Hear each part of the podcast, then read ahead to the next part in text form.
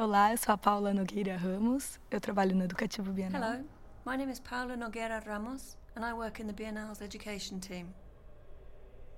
The modern school began, well, the story that I know is that it began in Spain, in Catalonia, in Barcelona in 1901. It was Ferrer y Guardia, a free thinking teacher, who created it. So this school proposed all this free thinking teaching of new ways of constructing thought, where the student is part of the construction process.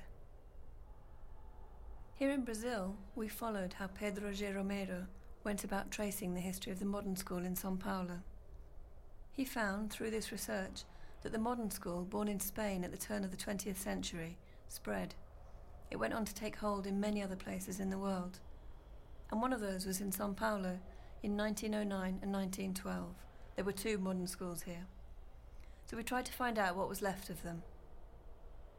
Inside the USP, the University of Sao Paulo, there's an archive belonging to João Penteado, who ran the second modern school, and we went there to see what it was like. It was so anarchic, as much as the idea of the modern school itself.